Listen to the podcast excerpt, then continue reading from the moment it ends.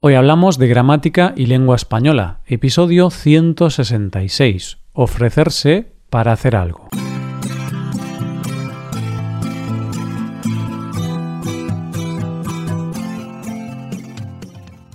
Bienvenido a Hoy Hablamos, oyente, el podcast diario para mejorar tu español. ¿Qué tal va todo? ¿Con ganas de practicar un poco más la gramática en contexto?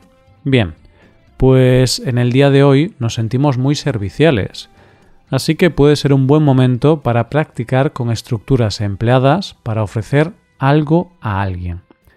Recuerda que en nuestra web puedes ver la transcripción y ejercicios con soluciones de este episodio. Ese contenido está disponible para los suscriptores premium. Hazte suscriptor premium en hoyhablamos.com. Año nuevo, vida nueva. Estamos en el primer mes del año y especialmente en estas fechas es cuando tenemos buenos propósitos, cuando queremos echar una mano a otras personas, cuando queremos ayudar. Con este episodio vamos a practicar con estructuras útiles para este contexto. Para este episodio tenemos cinco estructuras, algunas más sencillas, empleando el infinitivo, y otras más complejas, puesto que requieren nuestro amigo el modo subjuntivo. ¿Cómo vamos a ponerlas en práctica? Pues como siempre, con unas oraciones en un contexto determinado. En el día de hoy tenemos a Clara y Marco, dos vecinos de un barrio de Málaga que viven solos y se ayudan mutuamente. Vamos a estudiarlo. Poder más infinitivo. La primera estructura que queremos practicar hoy es bastante básica, una manera de hacer un ofrecimiento muy común, pero no por ello vamos a obviarla. Se trata de poder más infinitivo. Como cada mañana, Marco se dispone a sacar la basura a su jardín.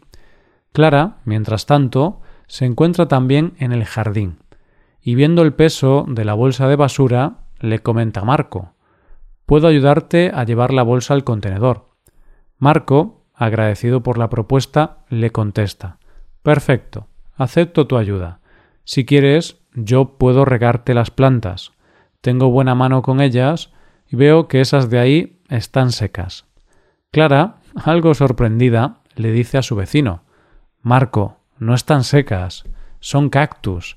Los cactus no necesitan mucha agua. Como Clara observa que Marco tiene algunos problemas de visión, le ofrece algo más. Marco, puedo llevarte en coche al oculista, y así podrás comprarte unas gafas nuevas. no dudes en más infinitivo. Parece que estos vecinos están siendo un poco irónicos entre ellos. Aprovechamos para pasar a la segunda construcción de ofrecimiento de hoy. En este caso, se trata de no dudes en más infinitivo. De nuevo, volvemos a ampliar el infinitivo. No obstante, el verbo dudar lo utilizamos con una forma del subjuntivo, debido al modo imperativo empleado en la construcción. Repito, no dudes en seguido del infinitivo. Marco, un poco ofendido con el ofrecimiento del oculista, le responde a Clara Está bien, Clara. Veo bien. Solo son los achaques de la edad. Ya no tengo la vista de cuando era un jovencito, pero veo bien. Vale, pero no dudes en pedirme ayuda si la necesitas. No dudes en tocar a la puerta. Siempre estoy en casa. Continúa de forma educada Clara. Marco, agradecido por esas palabras, le ofrece lo siguiente a su vecina. Clara, últimamente he estado aprendiendo a preparar un nuevo postre, arroz con leche. No dudes en pasarte esta tarde por mi casa, y así lo pruebas. Estoy seguro de que te encantará. En realidad, Clara sí dudaba. Clara no quería aceptar la invitación, ya que la última vez que probó un postre suyo estuvo yendo al cuarto de baño tres días seguidos. Pobre Clara, qué mala suerte tuvo. ¿Quieres qué? Más presente del subjuntivo. Bien, pues pasamos a una nueva construcción empleada para hacer ofrecimientos. Se trata de una pregunta. ¿Quieres qué? Más presente del subjuntivo. Como sabes, utilizamos la segunda persona del singular que es tú, pero esto es solo un ejemplo. Puedes utilizar otras personas. Además, ahora nos encontramos con el verbo querer. Y aquí existe influencia hacia otra persona. Por eso vamos a utilizar el modo subjuntivo. Vamos a ver algunas oraciones de ejemplo. Clara, que es muy educada, acepta la invitación de ir a comer arroz con leche y va a visitar a Marco por la tarde. ¿Quieres que te prepare té o café? ¿Quieres que te sirva el arroz con leche en un plato o en un bol? pregunta Marco. Tras estos ofrecimientos, ambos lo prueban y, para sorpresa de Clara, el arroz con leche está delicioso. Más tarde, Marco confiesa que él no ha preparado el postre, sino que lo ha hecho su hijo. Mientras tanto, los vecinos comentan algunas de sus dificultades y se siguen ofreciendo ayuda. Por ejemplo, Marco sabe que el perro de Clara tiene problemas de autocontrol. Por eso le pregunta ¿Quieres que eduque a Mochi? ¿Quieres que vaya a casa cada tarde para pasar tiempo con él? En esta ocasión, Clara rechaza su propuesta. Todos los perros que ha tenido Marco han huido de casa y no han vuelto a aparecer. Si has prestado atención, te habrás dado cuenta del verbo en modo subjuntivo en la oración subordinada. Por ejemplo, ¿quieres que eduque a Mochi? Aquí, eduque es la forma del presente del modo subjuntivo del verbo educar. Déjame que más presente del subjuntivo. Seguimos avanzando, seguimos con una nueva estructura. En este caso, otra forma del modo imperativo. Déjame que más presente del subjuntivo. Tras acabar el arroz con leche, Marco observa que Clara tiene un problema con sus dientes, un problema de sensibilidad con sus muelas. Por eso le dice Clara, déjame que te dé el número de mi dentista. Además, déjame que te prepare unas hierbas que van a aliviarte el dolor de muelas que tienes. A lo que Clara le responde Qué amable eres, Marco, pero no te preocupes, estoy bien déjame que te diga que eres un vecino magnífico. Aquí, al igual que antes, también tenemos un verbo de influencia, el verbo dejar. Así que en la oración subordinada, la oración que viene después de la palabra que, vamos a utilizar un verbo en el modo subjuntivo. Por ejemplo, déjame que te diga que eres un vecino magnífico. Diga es la forma del presente del modo subjuntivo del verbo decir.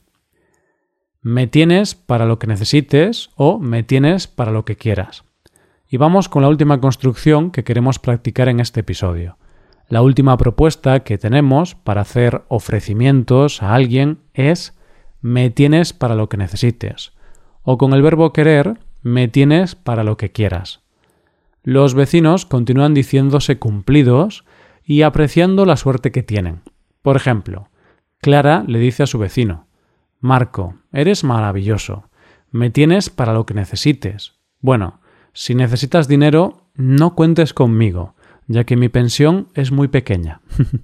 Asimismo, Marco le dice a su vecina Clara, me tienes para lo que quieras.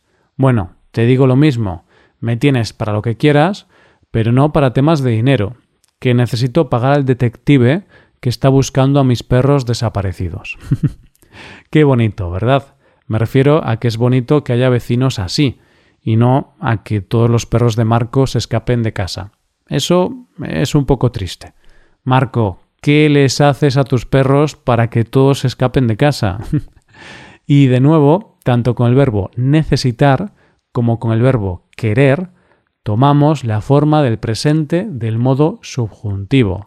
Me tienes para lo que necesites o me tienes para lo que quieras. Bueno, hasta aquí llegan los diálogos. Mientras Marco sigue intentando encontrar a sus perros, podemos pasar a revisar las estructuras que hemos practicado hoy. Como es habitual, todas ellas acompañadas de algunos ejemplos. Nuestra primera estructura es poder más infinitivo. Puedo ayudarte a llevar la bolsa al contenedor.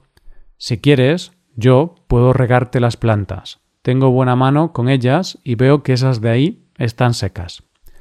En segundo lugar, tenemos no dudes en más infinitivo. No dudes en tocar a la puerta. Siempre estoy en casa. No dudes en pasarte esta tarde por mi casa y así lo pruebas. En tercer lugar, quieres que más presente del subjuntivo. Quieres que te prepare té o café? ¿Quieres que te sirva el arroz con leche en un plato o en un bol? En cuarto lugar, déjame que más presente del subjuntivo.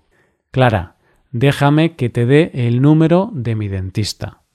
Déjame que te diga que eres un vecino magnífico. En último lugar, me tienes para lo que necesites o me tienes para lo que quieras. Marco, eres maravilloso. Me tienes para lo que necesites. Bueno, si necesitas dinero, no cuentes conmigo, ya que mi pensión es muy pequeña. Clara, me tienes para lo que quieras. Y con estos ejemplos llegamos al final de este episodio. No dudes en escucharlo de nuevo si quieres absorber aún más algo que te haya interesado. Ah, tampoco dudes en hacerte suscriptor premium. Así podrás ver la transcripción completa y los ejercicios con soluciones de este episodio en nuestra web hoyhablamos.com. Esto es todo por hoy. Nos vemos mañana con un nuevo episodio sobre noticias. Pasa un buen día. Hasta mañana.